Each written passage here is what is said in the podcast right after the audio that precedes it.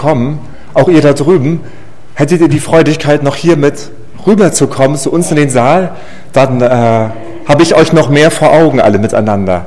Hättet ihr die Freudigkeit, die Plätze aufzufüllen, das passt auch sehr gut zum Thema, äh, zur Gemeinde und den charismatischen Gnadengaben. Ähm,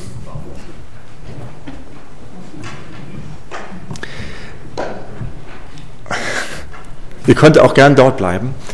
Ähm, aber so habe ich euch besser im Blick. Jeder kennt eigentlich die Barbie, oder?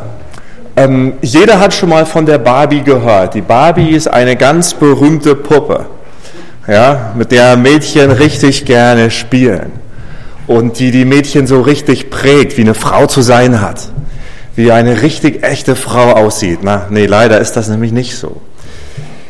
Der Hals ist doppelt so lang wie einer normalen Frau und dann auch noch 15 Zentimeter schmaler, wenn man das umrechnen würde. Von der Barbie ist die Taille 40 Zentimeter zu schmal. Das ist ganz schön viel, wenn man das bei einer echten Frau sich vorstellt. Es würde nur, haben Wissenschaftler ausgerechnet, bei der Barbie die halbe Leber hätte nur ihren Platz und auch nur fünf bis, nur ein Darm der Länge fünf bis zehn Zentimeter. Das würde sich gar nicht gut leben in diesem Körper. Aber es ist noch schlimmer. Ihre Hand hätte nur einen Umkreis von neun Zentimetern und wäre viel zu klein. Sie könnte keine Dinge nehmen, wenn es die Gabi, Barbie wirklich gäbe, nicht die Gabi. Und auch Fußgröße 33 haben hier die Designer zugedacht. Wissenschaftler haben erklärt, da könnte sie nur krabbeln. Aber noch weiter, ihre Beine sind 50 Prozent zu lang und ihr Hüft-Taille-Verhältnis beträgt 56 Prozent. Bei einer durchschnittlichen Frau sind es 80 Prozent. Barbies sind gefährlich. Es gab Untersuchungen, die zeigen, dass Barbies, wenn sie unsere Mädchen prägen können, die Karriere einer Frau beeinträchtigen und sie in ihrem Selbstwertgefühl mindern. Auch sind viele Frauen mit ihrem Körper unzufrieden und wenn Sie zum Chirurgen gehen, um der Barbie ähnlicher auszusehen, ist es so, dass bei Brustimplantaten auch ein erhöhtes Selbstmordrisiko statistisch erwiesen ist. Ähm, es gibt aber auch die Lamili. Die Lamili habe ich jetzt hier mitgebracht. Die Lamili hat ein amerikanischer äh, Student entwickelt. Und zwar, das sind so die normalen Körperproportionen einer durchschnittlichen 19-jährigen Frau. Durchschnittsmaße. Und er hat gesagt, ähm, ich möchte das Mädchen mit durchschnittlich 90, 19-Jährigen spielen dürfen und möchte auch, dass das Mädchen dort gesund geprägt werden. Die Lameli habe ich letztes Jahr auch einem meiner Kinder zu Weihnachten geschenkt, weil auch dort Barbie und solche Sachen ein großes Thema sind. Heute wollen wir über die Gemeinde und die charismatischen Gaben nachdenken. Da fragt ihr euch jetzt, was hat das mit Barbie und noch erst recht mit Lameli zu tun? Ähm, Paulus vergleicht den Leib Christi mit einem Körper, mit einem gesunden Körper. Und jetzt mische ich zwei Bilder. Es wird ja auch in der Bibel gesagt, dass der Leib Christi die Braut Christi ist. Und es wird einer Frau verglichen. Also dürfen wir heute auch, wenn wir über die Gemeinde und die Gaben, die charismatischen Dienste in der Gemeinde nachdenken, uns fragen, entspricht unsere Sicht von den Gaben vielleicht der Barbie? Sind wir als Gemeinde vielleicht deshalb manchmal auch nicht so aktiv, weil wir gewisse Dinge überbetonen? Sind wir gar eine amputierte Barbie oder doch eher eine Lammeli? Sind wirklich alle Körperteile auch wirklich da, die wir für den Dienst brauchen? Mit diesen Fragen wollen wir uns heute in aller Liebe und Geduld beschäftigen. Zu kurz, zu Anfang ein paar Thesen. Eine Gemeinde, die bestimmte Gaben überbewertet, entmutigt Geschwister, die diese Gaben nicht haben. Eine Gemeinde, die bestimmte Gaben überbewertet, fördert Uneinigkeit und Streit in der Gemeinde. Eine Gemeinde, in der bestimmte Gaben überbewertet werden, ist eine geschwächte Gemeinde in jeder Hinsicht, auch im praktischen Dienst an den Schwächsten. Eine Gemeinde, in der bestimmte Gaben einfach fehlen, ist krank, wie auch ein Körper, zum Beispiel ein Bein fehlt oder andere Organe. Wenn du, wenn du persönlich bestimmte Gaben überbewertest, stehst du in der Gefahr, Geschwister mit anderen Gaben zu entmutigen, weil du nur deine Gaben betonst vielleicht. Oder wenn du bestimmte Gaben überbewertest, stehst du in der Gefahr, krampfhaft diese Gabe einsetzen zu wollen, mit dem Kopf durch die Wand zu gehen, was auch nicht gut ist für uns als Gemeinde. Und auch wenn du bestimmte Gaben überbewertest, stehst du in der Gefahr, die Gaben, die du hast, wirkliche Geistesgaben, vom Heiligen Geist von Christus selbst verliehen, vielleicht gar nicht einzusetzen. Wir wollen zusammen Römer Kapitel 12 aufschlagen und ich lese uns aus der Elberfelder Übersetzung ab dem Vers 1, weil es so gut mit dazugehört und auch diese Grundlage aller Dienste und des Dienstes in der Gemeinde betont.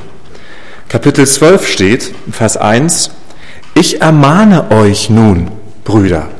Das bedeutet, das griechische Wort dort, entweder wirklich jetzt ermahnen, wo ich dich hart angehen muss, es kann auch heißen, ich ermutige dich. Und du bist eigentlich jemand, der Ermutigung jetzt braucht. Dieses Wort ist das gleiche Wort hier. Und Paulus sagt, ich ermahne euch nun, er, er knüpft an den Römerbrief die Lehre von der Gnade an und er sagt, Geschwister, Brüder. Auf Deutsch sagen wir ja Geschwister, Geschwestern. Also der Plural für Kinder einer Familie ist im Deutschen weiblich und im Griechischen war er männlich. Ähm, Gebrüder. Wir sagen Geschwister. Also, es sind alle hiermit gemeint. Alle in der Gemeinde. Ich ermahne euch nun, Brüder, durch die Erbarmungen Gottes, also ich ermahne euch oder ich ermutige dich, durch das große, gigantische Erbarmen, was Gott dir gegenüber gezeigt hat, eure Leiber darzustellen als ein lebendiges, heiliges, Gott wohlgefälliges Opfer, was euer vernünftiger Gottesdienst ist. Also Paulus sagt, ich ermutige dich oder ich ermahne dich, so wie du es brauchst, dass du jetzt deinen ganzen Körper, dich, also der Körper steht für dein ganzes Leben, dass du das Gott gibst und da ist ein Gottesdienst gedacht. Das griechische Wort ist das Wort für liturgischen Gottesdienst. Wir auch jetzt hier feiern liturgischen Gottesdienst, auch wenn wir nicht eine feste Liturgie haben wie die großen Kirchen. Und Paulus macht deutlich, dass ähm, genau den Leib Christi eigentlich dieser hingegebene Dienst im Alltag, dass das wirklich auch Gottesdienst und gerade Gottesdienst ist. Und er sagt, das ist lebendig, euer dieses Opfer heilig und Gott wohlgefällig. Das soll ein vernünftiger Gottesdienst sein. Und dann schreibt er, seid nicht gleichförmig dieser Welt, sondern werdet verwandelt durch die Erneuerung des Sinnes, damit ihr prüfen mögt, was der Wille Gottes ist, das Gute und Wohlgefällige und Vollkommene. Und jetzt sagt er, ich ermutige dich, ich ermahne dich, dass du dich Gott ganz hingibst, weil das ist die entsprechende Antwort auf Jesu Tod am Kreuz. Jesus ist für dich gestorben, er hat für dich bezahlt, er vergibt dir, er trägt dich, er wird dich durchbringen.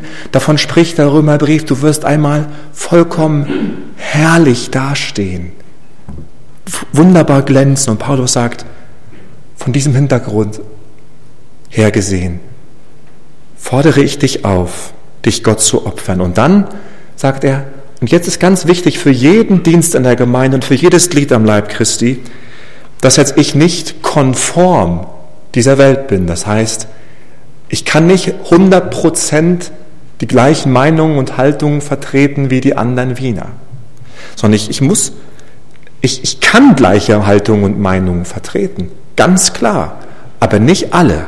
Und Paulus sagt, Sei nicht so stromlinienförmig, dass der Weltgeist, der Zeitgeist bei dir durchschlägt. Er sagt vielmehr, werdet verwandelt durch die Erneuerung des Sinnes. Also er spricht vor einer Verwandlung, vor einem großen Wunder im Denken. Und für den Dienst in der Gemeinde, was ja unser Thema ist, unser wunderbarer Dienst zusammen für den Herrn, ist auch gerade das neben der Hingabe, die vom Kreuz her fließt. Diese Hingabe suchen wir diese Hingabe, die Jesus ernst nimmt. Und auch wenn du Jesus noch gar nicht kennst, wollen wir ganz kurz dir das Evangelium sagen. Er ist gekommen, um für uns zu sterben. Im Grunde sind wir verlorener und schrecklicher dran, als wir es uns eingestehen. Und Gottes Gnade in Christus ist auch für uns reicher. Und Paulus sagt, ich möchte, dass ihr euch deshalb gottesdienstlich, jeden Tag Gottesdienst, jeden Tag Anbetung, mein ganzes Leben, mein Alltag darf das sein. Und er sagt, dabei ist jetzt wichtig, dass das wirklich gelingt, dass du nicht einfach denkst, wie alle Wiener in jedem Punkt, sondern du musst erneuert werden. Und das habe ich letztes Mal noch nicht so stark erklärt, indem du fragst, was Gottes Wille ist. Was ist Gottes Wille?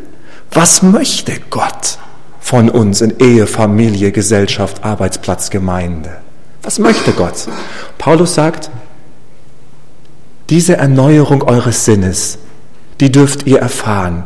Das ist was ganz so wie Jesu Leib verwandelt wurde in den Auferstehungsleib ging. So, solche Worte gebraucht hier Paulus auch, wenn er ums Denken, wenn er vom Denken redet. Also du bist unendlich wertvoll. Paulus sagt, als Kind Gottes bist du selber, lieber Bruder, liebe Schwester, das größte Opfer, was du Gott bringen kannst. Er sagt, prüfe, was der Wille Gottes ist, das Gute, das können auch die Wiener gut erkennen, was wir damit meinen, und das Wohlgefällige, durchaus auch ästhetisch und vollkommen. Und jetzt kommen wir zum eigentlichen Predigtthema heute, den Gaben des Heiligen Geistes oder wie sie auch Gnadengaben genannt werden oder auch neudeutsch auf Griechisch eingedeutscht Charisma, Charismen. Paulus schreibt, denn ich sage durch die Gnade, die mir gegeben wurde, jedem, der unter euch ist, nicht höher von sich zu denken, als zu denken sich gebührt, sondern darauf bedacht zu sein, dass er besonnen sei, wie Gott einem jeden das Maß des Glaubens zugeteilt hat.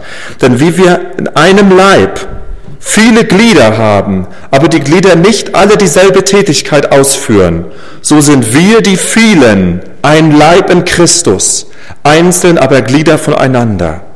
Da wir aber verschiedene Gnadengaben haben nach der uns gegebenen Gnade, so lasst sie uns gebrauchen. Es sei Weissagung in der Entsprechung zum Glauben. Es sei Dienst im Dienen. Es sei der Lehrt in der Lehre. Sei der Ermahnt in der Ermahnung. Der mitteilt oder der vorsteht wäre besser. Der vorsteht in Einfalt. Entschuldigung. Der mitteilt in Einfalt. Der vorsteht mit Fleiß. Der Barmherzigkeit übt mit Freudigkeit. Soweit das Wort Gottes. Wir wollen uns heute mit den Gaben des Heiligen Geistes beschäftigen, den sogenannten charismatischen Gaben. Und wir leben in einer Zeit, in der es eine ungeheure Erweckung und ein Aufbruch auch in der Gemeinde Jesu gab in Bezug auf die Gnadengaben, die Gottes Geist uns schenkt. Und wir wollen betrachten, was Paulus uns hier eigentlich mitgibt. Was wollen wir heute lernen? Letzten Sonntag haben wir gelernt, für einen gesunden geistlichen Dienst in der Gemeinde ist es ganz notwendig, dass unsere Hingabe aus Dankbarkeit für die Errettung strömt und wir mental rundum erneuert werden. Jeder. Deshalb sind auch Dienste, die Lehre betonen, sehr, sehr wichtig. Wir haben da auch über bestimmte Gemeindedienste angesprochen. Heute hören wir, für uns als Gemeinde ist es auch unabdingbar, dass wir unsere eigenen Gnadengaben nicht überschätzen. Es ist für uns als Gemeinde unabdingbar, dass alle ihre, dass alle Geschwister ihre Gnadengaben, nämlich Wort- und Tatgaben, richtig einsetzen und biblisch korrekt verstehen. Denn in seiner Gnade hat Gott uns diese verschiedenen Gnadengaben zum Dienst gegeben und gemeinsam bilden wir den Leib Christi. Das Thema der Gnadengaben und Charismen ist in gewisser Weise auch ein Konsensthema, weil auch alle Christen, ob sie Charismatiker oder nicht Charismatiker sind, in diesem engeren Sinn, wie wir uns manchmal definieren, weil alle Christen nämlich diese Gnadengaben von Gott bekommen.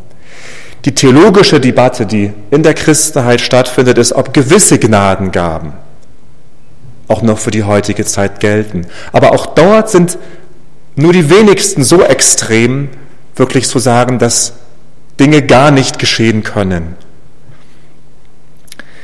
Der Apostel Paulus spricht hier von Geschenken der Gnade. Und es ist hier etwas in dem Text drin, wo er, wo er immer wieder aufgrund der Gnade argumentiert. Gnade ist hier ein Argumentationsmuster geworden. Paulus bringt sogar seine ganze Ermahnung nur als einer vor, der selbst auch Gnade erfahren hat. Er sagt, ich sage durch die Gnade, die mir gegeben wurde. Also jetzt ist Paulus ganz demütig und ganz bescheiden. Und er sagt, Geschwister in Rom, Gott hat mir eine Gnade gegeben. Und durch diese Gnade möchte ich euch jetzt auch etwas ganz Wichtiges sagen. Nämlich, sagt er, in der Sprache der Gnade, der Demut, der Bescheidenheit, passt doch auf, ihr Geschwister in Rom, sagte er, dass keiner von euch, ja, also dass jeder in der Gemeinde das verstanden hat. Darauf müssen die Ältesten achten, darauf müssen alle Geschwister achten, dass keiner von sich selbst zu hoch denkt. Von sich selbst zu hoch denkt. Da ist der Pastor an erster Stelle mit eingeschlossen. Und er darf biblisch gesund über sich denken. Alle, die Ämter haben, Älteste, Diakone. Es gibt heute eine Gegenbewegung, die organische Gemeinde betont. Und sie beruft sich auf diesen Text. Und sie ist in der Gefahr, diesen Text überzuinterpretieren gegen andere Bibelstellen, die auch von den Ämtern spricht. Da wollen wir in 14 Tagen auch drüber reden. Das auch noch zusätzlich zu der allgemeinen Hingabe, die bei jedem Christen da sein soll, zusätzlich zu der Begabung, die jeder Christ hat, auch noch gewisse Ämter in der Gemeinde richtig sind. Aber von den Geschwistern, die organische Gemeinde betonen, können wir viel lernen.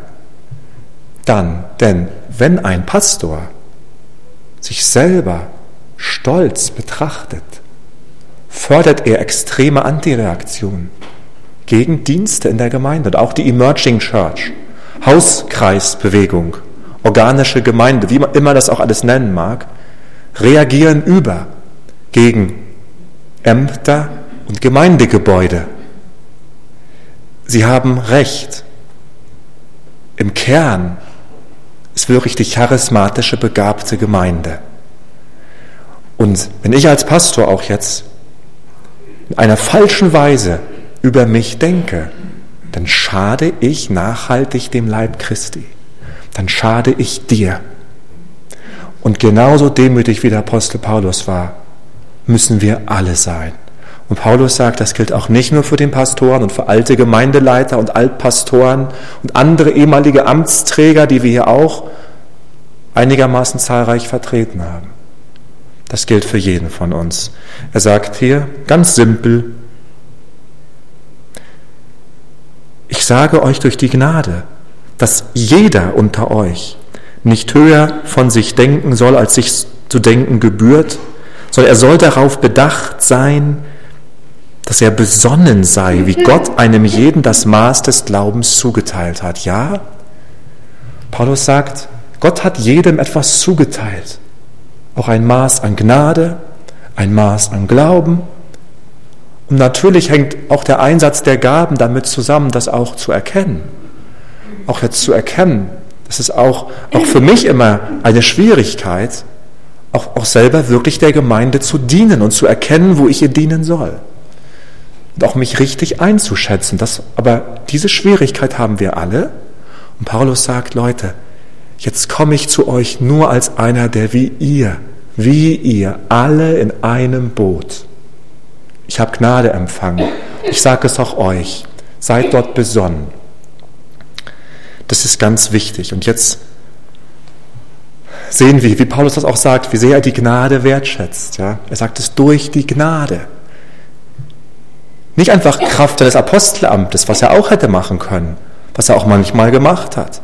Aber an dieser Stelle redet er sowas von zart. Und dann begründet Paulus das. Und jetzt kommt die Lameli ins Spiel oder auch die Barbie und auch andere Bilder, die davon sprechen, dass wir als ein Leib in Christus zusammengehören.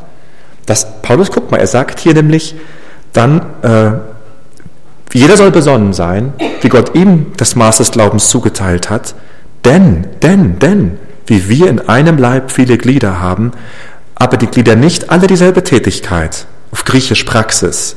So sind wir, die vielen, ein Leib in Christus, einzeln aber Glieder voneinander. Das ist die Begründung, warum ich nicht zu hoch von mir denken darf. Weil Gott neben mir jeden wiedergeborenen Christen in unserer Gemeinde mit Gnadengaben bedacht hat. Und erst zusammen wie diese charismatische, durchaus organische Gemeinschaft bilden. Deshalb soll ich mich nicht überschätzen. Und das gilt für jeden unter uns. Für jeden. Und jeder, der sich auch dort überschätzt, auch entmutigt die Gemeinde und behindert das organische Wachstum. Das würde dann wie ein Krebswachstum sein. Die Hand ähm, hat hier wirklich die richtigen Proportionen, auch Bein und alles andere. Und stellt euch vor, wenn jetzt der Kopf, ja, und der sich überhebt und der monströs groß wird. So ist das, wenn wir uns überheben. Stellt euch hier Körperteile vor, ja? Ganz merkwürdige Bilder bekommen wir dann. Und Paulus sagt, deshalb, lieber Bruder, sei demütig, überschätz dich nicht, anerkenne, was Gott dir gegeben hat, aber sei darin besonnen und bescheiden. Sonst sind wir eine ganz merkwürdige Gemeinde, eher wie die Barbie vielleicht. Wenn du die Aufgabe des Gehens und des Beines in der Gemeinde bist und du, dann sind wir wie die Barbie, da sind wir so lang nachher an den Beinen, dass wir nicht mehr gehen können. Paulus sagt, wir sollen einander indirekt wertschätzen. Du und du und du und du und du und du und du. Wir sind Glieder am Leib Christi. Und auch wenn du noch nicht formal mit dazugehörst, darfst du eigentlich gerne auch diesen formalen Schritt tun. Denn wir brauchen auch deine Gaben. Wir brauchen deine Gaben. Wir brauchen sogar dich persönlich. Paulus macht deutlich, dass wir unterschiedliche Gnaden, Gaben, Charismen empfangen haben. Und wir als Gemeinde wollen ja Gott dienen. Wir haben letzten Sonntag gehört, wir sind alle gleich darin eigentlich, dass wir die brennen für Gott, Eifer zeigen, hingeben, auch denken, erneuert werden. Aber jetzt unterscheiden wir uns darin, dass nicht jeder, wie unser lieber Altpastor, die alten Geschwister besucht, so intensiv wie er das macht. Jedem werden sie am Herzen liegen. Und Paulus sagt, wir haben unterschiedliche Gnadengaben empfangen. Und jeder soll jetzt diese Gnade, die er von Gott empfangen hat, auch einsetzen. Und jetzt folgt eine sehr ausgewogene Gnadengabenliste von Paulus.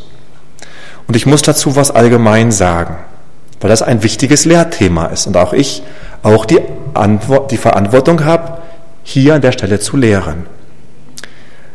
Die Gabenliste scheint universell gültig zu sein.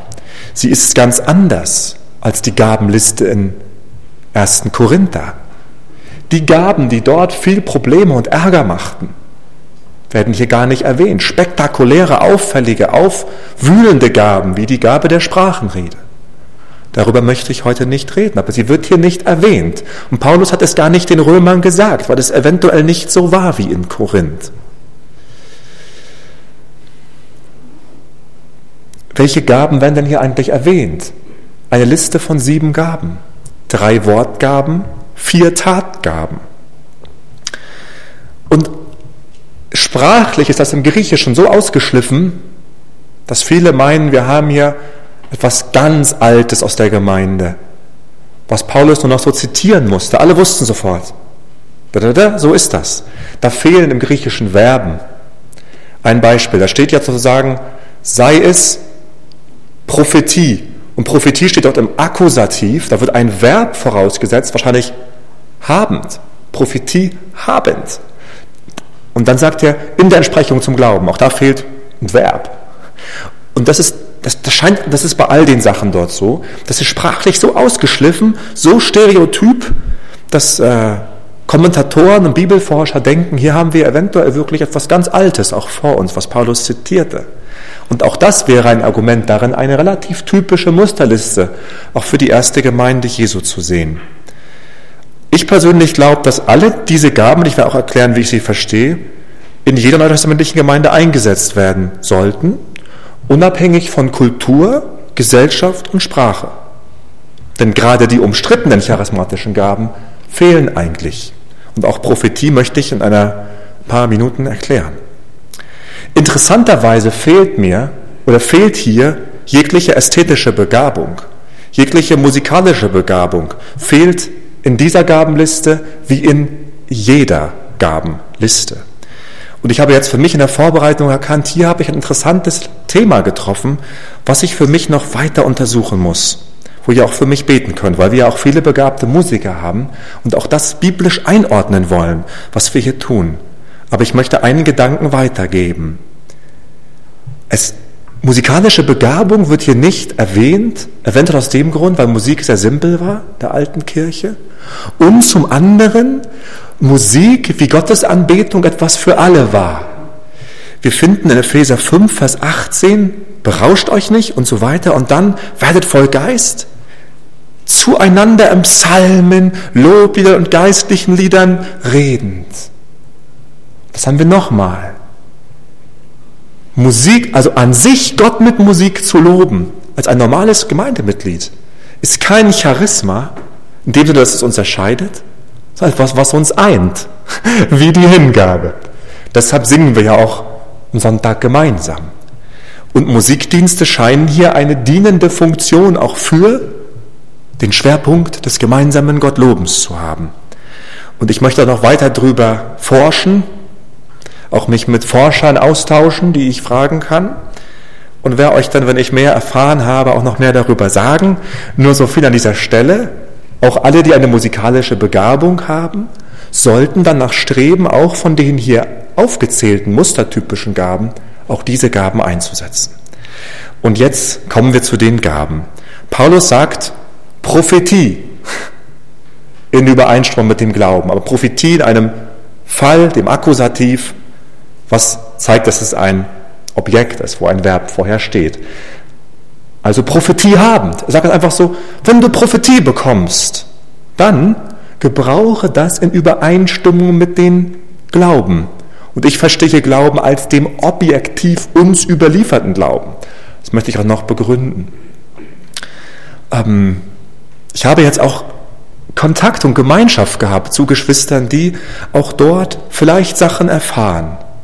Und ich habe ihnen versucht auch zu erklären, wie ich das sehe und sie auch auf diesen biblischen Rahmen hingewiesen. Und das möchte ich auch jetzt tun. Im Neuen Testament sind die Apostel das Gegenstück zu den alttestamentlichen Propheten. Das wird in verschiedenen Stellen deutlich. Sie legen die Grundlage unseres Glaubens und geben Gottes Wort. Das Wort Prophetie war in neutestamentlicher Zeit ein sehr breites Wort, was so viel besagte, jemand spricht unter einem äußerlichen Einfluss. Zum Beispiel Titus 1, Vers 12, wo Paulus schreibt, einer von ihnen, ihr eigener Prophet, sprach, die Kreter sind von jeher Lügner. Paulus wollte ihn damit nicht in die Reihe der alttestamentlichen Propheten einordnen, vielmehr haben wir hier jemanden gehabt, der auch irgendwo bewegt war, ein Bewegter.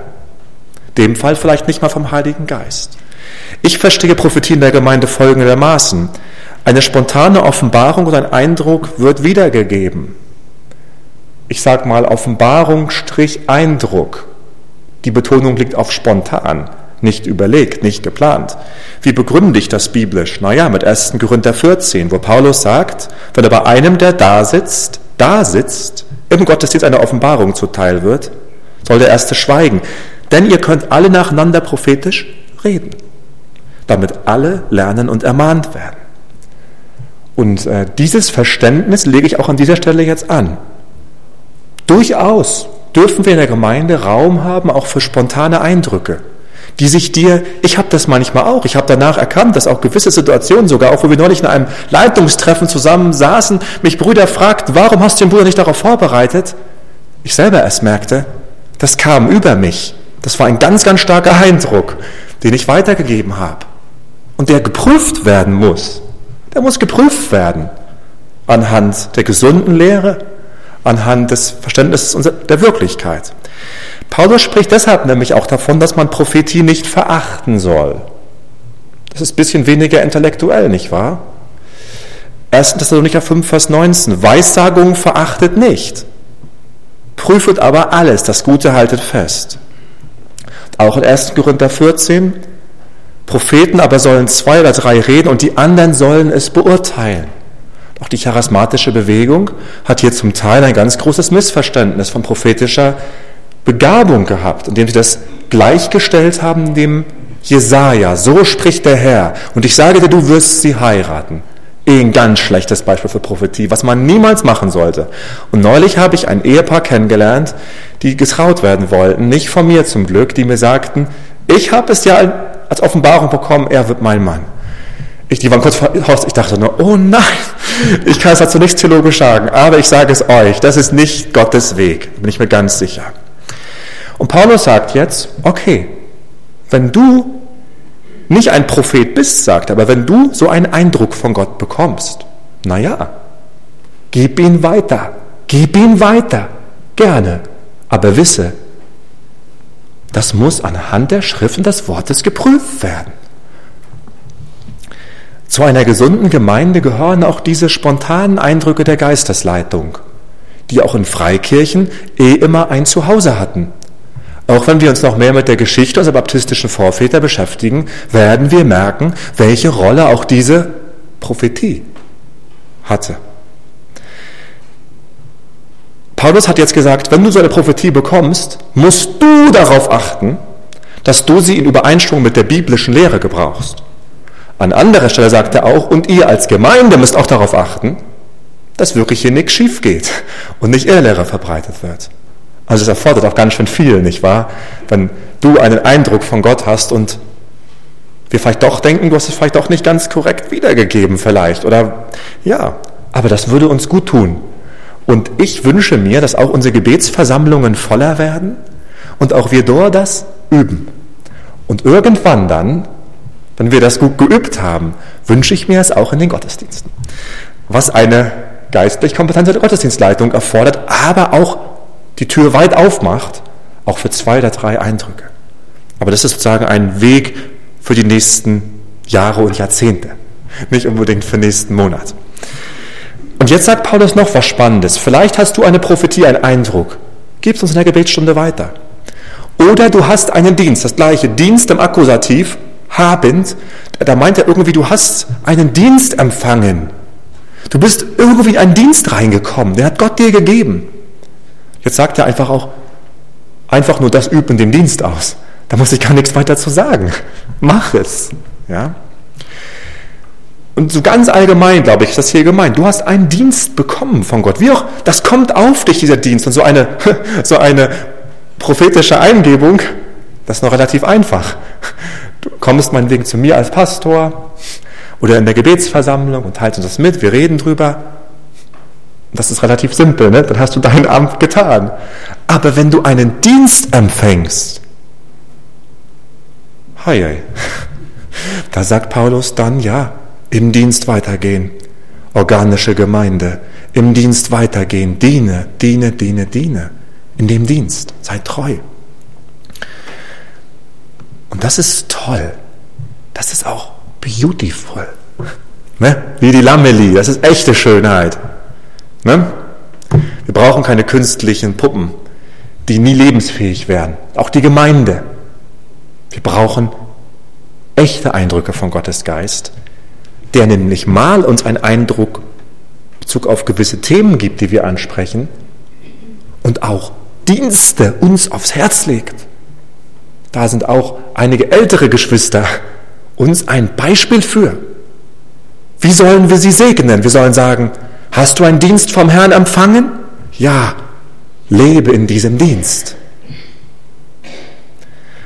Und genauso redet er auch über Lehre, nur dass er jetzt dort schon davon spricht, da kommt die Person mehr rein, nicht eine Lehre empfangen haben, denn Lehre ist was ganz anderes, was ich noch erklären werde, sondern im Griechischen steht, wenn du ein Lehrender bist, in der Lehre, ja, lebe, in der Lehre arbeite. Die Gabe der Lehre ist die Befähigung zur Auslegung und Anwendung der Schrift. Oder in, oder in der Zeit der Apostel eine Wiederholung und Erklärung apostolischer Anweisungen, die uns nun auch als Heilige Schrift vorlegen.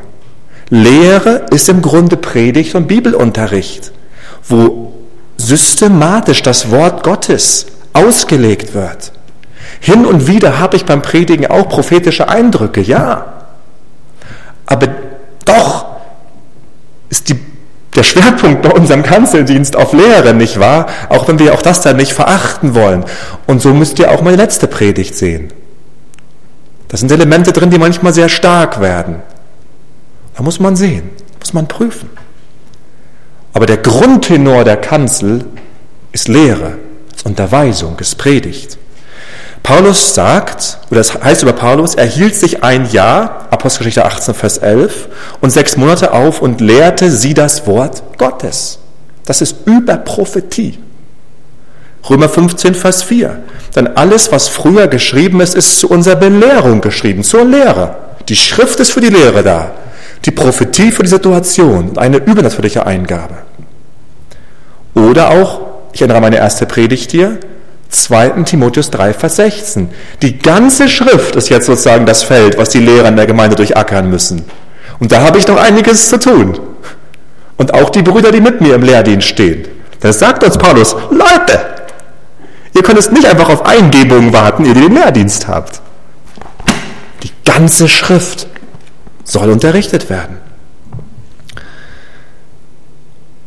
Und wir werden in zwei Wochen auch darüber nachdenken, was das für Ältestendienst heißt. Auch für Diakonendienst. Da wird auch was über Lehre gesagt. In Bezug auf Diakone.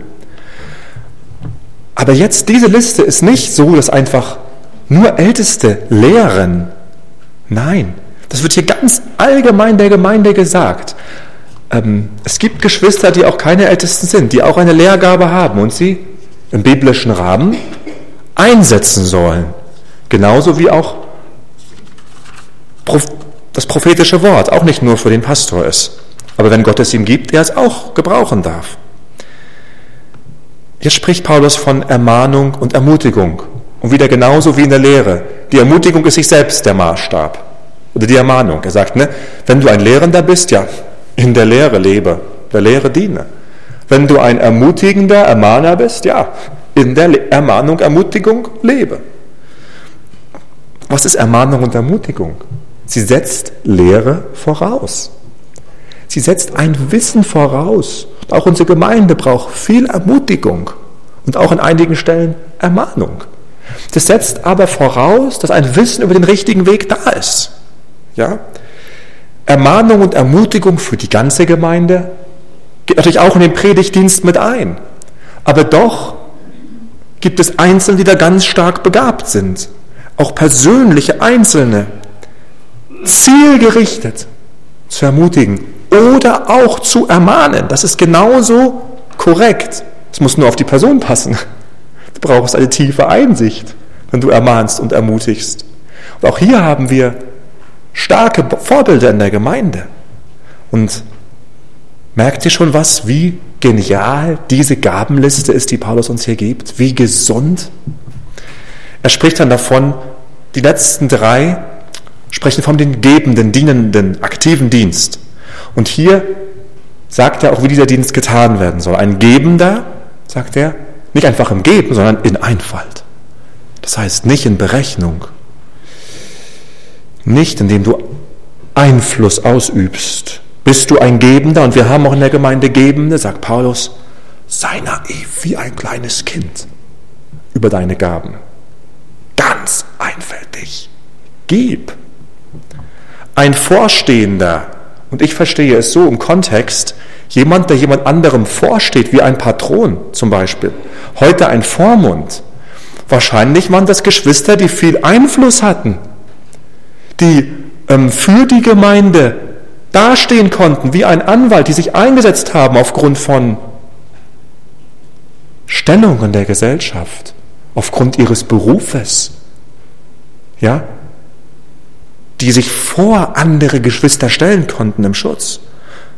Paulus sagt, oh ihr Patronen, ihr Leute, die ihr andere zum, die ihr andere ganz arg vertretet, macht das nicht beiläufig, macht das nicht einfach nur pflichtbewusst, sondern macht das im Eifer für die andere Person, der du vorstehst. Im Eifer vielleicht auch für die Christen, die im Gefängnis sitzen, im Krankenhaus sind vielleicht als Christen nicht mehr behandelt werden. Du kannst mit dem Arzt sprechen.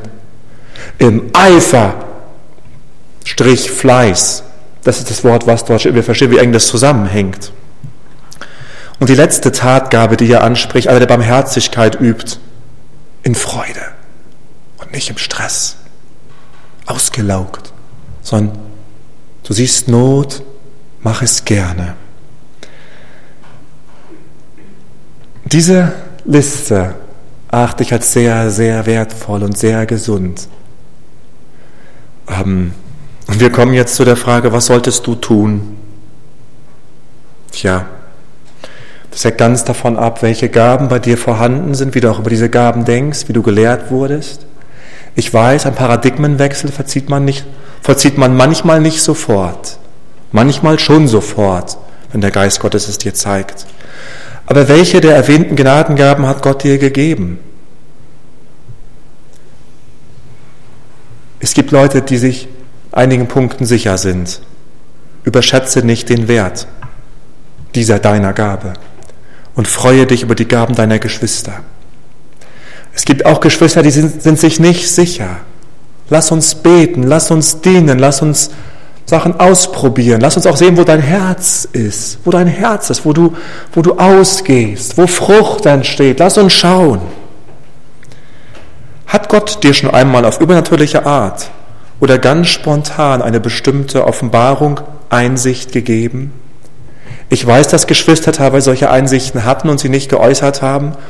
Und wie mir erzählt wurde, wie offensichtlich ist dann auch der Gemeinde große Schaden erwachsen ist weil gewisse Geschwister einfach gewisse Einsichten schon zehn Jahre vor anderen hatten, so ungefähr. Also wenn du auch Eindrücke hast, die Gott dir wirklich sehr, sehr stark aufs Herz legt und du wirklich merkst, es ist nicht mein Denken, das sind Eindrücke, die Gott mir gibt. Komm ins Gebetstreffen oder treff dich persönlich mit mir und lass uns darüber reden. Das soll dann übereinstimmen mit der Lehre des Glaubens passieren. Und es gibt darüber noch mehr zu sagen, was wir jetzt nicht machen können, aber was wir in der Zukunft noch zum richtigen Zeitpunkt tun werden. Hat Gott dir ganz bestimmte Aufgaben übertragen? Bist du eigentlich bereit, dass dir ganz bestimmte Aufgaben übertragen werden und die auch anzunehmen? Hat Gott dir bestimmte Aufgaben übertragen? Übe sie doch bitte weiter treu aus. Hat Gott dir die Befähigung gegeben, sein Wort zu lehren? Bringe diese Gabe bitte ein. Wir haben ganz viel Möglichkeit, biblische Lehre zu leben. Ja? In der Kinderarbeit passiert nicht Prophetie, passiert nicht einfach Ermutigung, Ermahnung, sondern passiert Lehre. Ja? Auch in der Jugendarbeit. In ganz vielen anderen Bereichen, auch der Hauskreisarbeit, die wir ausbauen wollen, mit Gottes Hilfe brauchen wir dich dort, auch mit deinen Lehrbegabungen. Schenkt Gott dir Einsicht in Schwierigkeiten im Leben von einzelnen Geschwistern? Und hast du auch ein Verständnis dafür, wie du ihnen durch Jesus Christus helfen kannst? Oh, bring dich im Leben der Geschwister ein. Und ergehe dich nicht einfach nur in ganz oberflächlichen Ermahnungen und Ermutigungen sondern lerne ein Ermutiger, ein Ermahner zu werden, wie Paulus es war. Von Jesus her, vom Glauben her. Oh, wie sehr brauchen wir solche Leute, nicht wahr? Wer es auch findet, sage Amen. Wir brauchen solche Leute. Vielleicht siehst du ja an deinen Geschwistern viel. Vielleicht bist du Mr. Criticus. Wir brauchen dich aber in Liebe. Wir brauchen Ermahnung. Ja, manchmal muss man mich hart angehen, Wenn man es machen muss, dann mach es. Man soll mit Ältesten auch vorsichtig sein, sagt die Bibel da. Also, aber auch Älteste kommt noch eine Ermahnung, wenn sie in der Kraft Gottes kommt, auch vielleicht gebrauchen. Aber man soll auch vorsichtig sein natürlich. Ähm, aber generell, bring dich ein, auch in diesem Dienst. Aber du musst, du musst wissen sozusagen, wenn du was siehst, bei irgendjemanden hier, und du könntest ermutigen oder ermahnen, wenn du nicht ermutigst und nicht ermahnst, dann, dann werden wir niemals, niemals werden wir dann der organische Leib, der Christus so sehr verkörpert, dass die Welt niederfällt und anerkennt, dass Gott in unserer Mitte ist. Hat Gott dir materielle Güter gegeben, die anderen fehlen? Das ist seine Begabung von Gott. Dann gib sie anderen ohne Berechnung. Manchmal vielleicht sogar so, dass sie nicht wissen, wer gegeben hat. Darauf weist Jesus auch hin, dass das durchaus angebracht sein kann. Damit Geschwister nicht in eine falsche Abhängigkeit von dir kommen. In jedem Fall, sagt Paulus, gib in Einfalt. Bist du in unserer Gesellschaft herausgehoben, in deinem Beruf vielleicht, wo du arbeitest, wo du stehst oder auch immer noch. Wir haben ja so ein paar Personen, die einem da auch ins Auge fallen, die auch hohe Ämter inne gehabt haben, ja, sogar Hofrat geworden sind. Hier wird Christus danach fragen. Hast du auch dies für mich eingesetzt? auch wenn Geschwister in solche Positionen wieder bei uns kommen, ist es ein Segen, ein Segen für die Gemeinde, wenn sie sich für den Leib Christi einsetzen. Nutzt das eifrig und fleißig aus, ihr lieben Geschwister, die ihr Einfluss habt in der Gesellschaft. Seid dort fleißig. Setzt euch für eure Geschwister ein.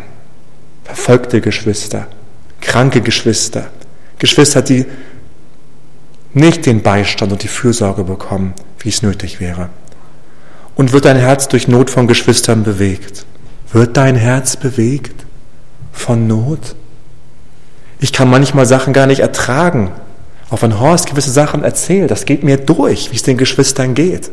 Da dreht sich mir mein Herz in Mitleid um und ich begreife, wie grausam es sein muss, so leiden zu müssen. Kennst du auch dieses Erbarmen? Und auch jetzt hier im Römer 12, das ist nur das einzige Mal, sonst ist dieses Wort Erbarmen immer von Jesus gebraucht. Und hier einmal von uns, wo Paulus sagt, der Barmherzigkeit übt mit Freudigkeit. Aber kennst du diese Barmherzigkeit, dieses Mitleid, dass sich das mitnimmt, dass dein Magen sich dir umdreht und du merkst, wie Geschwister leiden, geistlich oder körperlich, ganz egal. Und noch ein kurzer Ausblick, eine kurze Inspiration. Wohin führt das alles, wenn wir uns auch an dieser Liste von Gaben auch als für uns maßgeblich orientieren? Wir werden Jesus Christus ganzheitlich verkörpern. Sein Leib wird charismatisch deutlich. Nicht nur, ne? Und da haben gewisse Geschwister recht. Wir sind nicht der Leib Christi, weil wir ein Gebäude haben, wo Gemeinde dran steht. Das ist okay. Das ist ein Segen. Wir sind eine der, gesegnetsten Freikirchen Wiens mit diesem Gebäude. Und dank dem Herrn für die Baumeister, die es errichtet haben. Dank dem Herrn dafür. Aber, aber, Leib Christi sind wir, indem wir im Dienst stehen. Und gerade dann, wenn wir jeder seine Aufgabe wahrnimmt, oh, komm zurück, komm zu Jesus, komm zu Jesus als dem auferstandenen Herrn. Beuge dich vor ihm in Glauben und in Buße. Komm zurück. Schließ dich auch der Gemeinde an, wenn du es noch nicht getan hast, wenn du wirklich zu Jesus gehörst. Dann soll es keine noch so fadenscheinigen Gründe geben, dich von uns zu trennen. Komm herein. Wir brauchen dich. Wir brauchen dich. aber der du auch noch nicht zu uns gehörst. Wir lieben dich. Wir lieben dich, weil Jesus uns geliebt hat. Und wir wissen, dass wenn du die Gnade erfährst, dann wird auch er dir diese Gnadengaben geben, die du dann auch in einer Ortsgemeinde zu seiner Ehre einsetzen darfst. Wo führt das alles hin? Zu einem lebendigen Christentum, was unangreifbarer für billige Polemik wird. Unangreifbarer für die Polemik von extremen Scharlatanen. Von Leuten, die den, das Wort in den Dreck ziehen, die die Gaben in den Dreck ziehen, die auch die Struktur der Gemeinde in den Dreck ziehen. Wir dürfen auch allen, die Amtsträgern gegenüber kritisch sind, ja, wir dürfen ihnen nicht den Vorwand liefern, dass wir in einer ungesunden Weise auf die Amtsträger schauen. Und in zwei Wochen wollen wir auch darüber reden, dass das Männer Gottes sein müssen. Ja? Da muss ein gewisses Standing da sein. Das ist in den Qualifikationen gegeben. Aber sie sind nicht einfach Gott für uns. Und wir dürfen das nicht überbetonen, auch diese Gemeinde nicht, sondern wir müssen begreifen, wir müssen begreifen, dass diese Kritik auch der Emerging Church, auch der charismatischen Bewegung an unserer Gemeinde in der Hinsicht berechtigt sein könnte, wenn nicht jedes Gemeindemitglied wirklich die richtigen Gaben einsetzt und wir so denken, dass nur gewisse Geschwister auch diese geistliche Hingabe leben müssen. Dann, und genau diesen Vorschub wollen wir nicht mehr liefern. Wir haben eine Botschaft für Wien. Es ist etwas Gutes in neutestamentlicher Tradition, tief fundiert im Wort zu leben und entsprechend zu dienen. Wir wollen unseren lieben Freunden, die uns auch manchmal sehr hart kritisieren und uns auch hart ausgrenzen, wir wollen ihnen etwas zeigen. Christus. Christus. Wir wollen uns nicht in falsche Polemik verrennen, aber wir müssen auch noch in der Lehre tiefgehender werden und noch mehr auch zeigen, wie der Abfall sich Bahn bricht, auch durch ein Missverständnis der Bibel als Gottes Wort. Aber wir wollen sie gewinnen, indem wir eine charismatisch bewegte Gemeinde schon sind und auch noch mehr werden wollen. Wir werden dann attraktiv. Wir werden attraktiv für die Harten unter uns und für die Weichen. Und wir wollen auch kein verweichlichtes Christentum haben, wo einfach nur Frauen der Maßstab sind für Männer. Ja? Das ist in vielen Gemeinden so. Und Männer ziehen sich zurück. Gerade die Betonung auch auf den einzelnen Gnadengaben, auch die ein Mann bekommen hat, muss er auch in einer Weise ausüben können, die seiner Natur entspricht. Und auch Frauen müssen da befreit sein, wirklich ihrer Natur entsprechen zu dürfen. Diese Gnadengaben sind für Männer und Frauen in der Gemeinde. Und gemeinsam, gemeinsam mit dir zusammen können wir sehr, sehr schön sein. Wir wollen nicht einfach ne, als Gemeinde ein riesiger Mund sein aber wir sehen, drei von sieben Diensten waren Dienste, die mit einem Reden zusammenhingen. Ist das nicht ein klasse Verhältnis, auch für unsere Dienste? Ja, drei von sieben. Ja, fast 50 Prozent, aber noch nicht, doch noch ein bisschen mehr aufs Tun hin. Ja, also wenn wir jetzt sagen wollten, wir wollen lieber noch ein bisschen mehr tun als reden, aber wir, was für eine Ausgewogenheit im Wort Gottes. Und das Predigtthema war ja gemeinsam unserem wunderbaren Gott dienen. Ich sage euch was, das ist ein Privileg, dieses Wort Gottes euch bringen zu dürfen. Und auch umso mehr ich über euch weiß, umso mehr freue ich mich und umso mehr sehe ich, dass wir eine hohe Berufung haben, nämlich die Berufung, Leib Christi zu sein, unabhängig von kulturellen, gesellschaftlichen, Umständen, die sich ändern. Und ich weiß, dass viele von euch, wie wir alle, bewegt sind von dem, was sich auch in der Welt abspielt. Und wir brauchen eine tätige Gemeinde, die die Gnadengaben einsetzt eine Gemeinde der Wortgaben, eine Gemeinde der barmherzigen Tatgaben. Und jeder von uns ist ganz freundlich gefragt, wo siehst du deinen Platz? Wo ist dein Platz? Lass uns in einen Prozess des Gebetes kommen, dort auch als Gemeinde Gebet aufsteigen zu lassen, uns das neu zu fragen. Es ist auch in Ordnung, Sachen dann zu ändern und anzupassen. Das ist ganz in Ordnung. Wir, sind, wir wollen nicht fest und starr sein, sondern wachsen durch Gottes Geist. Du bist so wertvoll. Du bist so wichtig als Kind Gottes in der Gemeinde, dass wirklich ohne dich und deine Begabung wir in der Gefahr stehen, lieber Bruder und liebe Schwester, unsere Mission nicht zu erfüllen. Und diese Mission gilt den Verlorenen. Diese Mission gilt allen Völkern prinzipiell. Aber der Weg dahin ist, dass wir als Leib Christi fungieren. Nicht abgetrennt und abgehoben, sondern gemeinsam lebend, einander kennen und ermutigend, organisch und doch auch in festen biblischen Strukturen stehend. Das werden wir in zwei Wochen von hören. Letztes Mal haben wir auch gehört, dass auch die Motivation eigentlich bei allen eine wunderbare Motivation sein darf aufgrund des Kreuzes Christi. Und jetzt lass uns dem Herrn antworten, auch im Gebet und ihm die Ehre geben für sein wunderschönes Wort und auch für seine wunderschöne Gemeinde. Auch dass wir als Gemeinde noch schöner gemeinsam werden dürfen. Lameli und nicht Barbie.